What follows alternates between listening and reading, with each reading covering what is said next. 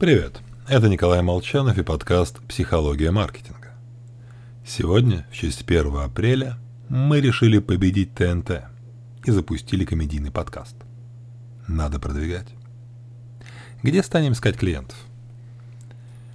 Вообще распространен следующий подход.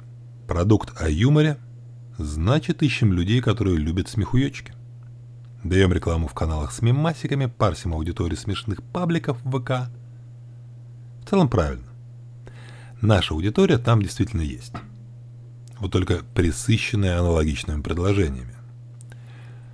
Эрик Нузим приводит данные Нильсен. Наиболее популярный продукт, который приобретают слушатели комедийных подкастов – детское питание. На втором месте чай – они покупают их на 14-12% больше среднестатистического американца. Потому что основная часть потребителей комедийных подкастов вовсе не фанаты юмора, мечтающие урвать билетик на шоу Comedy Club.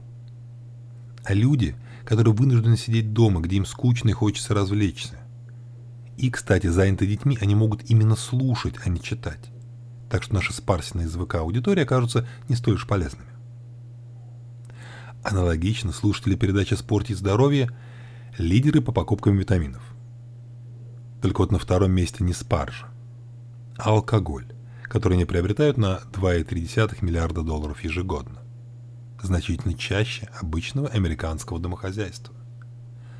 Так как наши желания вести здоровый образ жизни вовсе не обязательно отражают реальное поведение.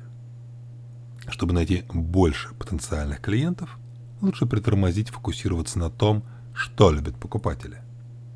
Начните думать, почему они это любят. Всего вам хорошего. С вами был Николай Молчанов.